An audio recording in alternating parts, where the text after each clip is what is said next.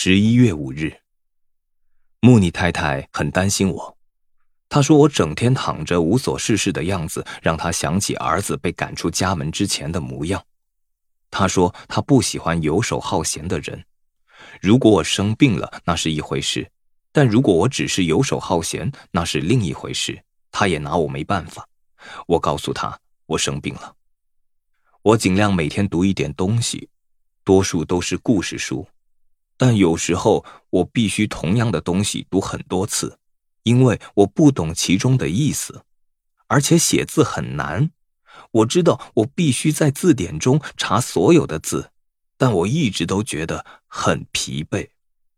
然后我想到，我可以只用简单的字，不要用困难的字，这样可以节省很多时间。外面已经变得寒冷。但我仍然放花在阿尔吉农的坟上。穆尼太太认为我放花在一只老鼠的坟上实在是很笨，但我告诉她，阿尔吉农是一只很特别的老鼠。我到走廊拜访费伊，但他叫我走开，而且不要再来。他在他的门口换了一个新锁。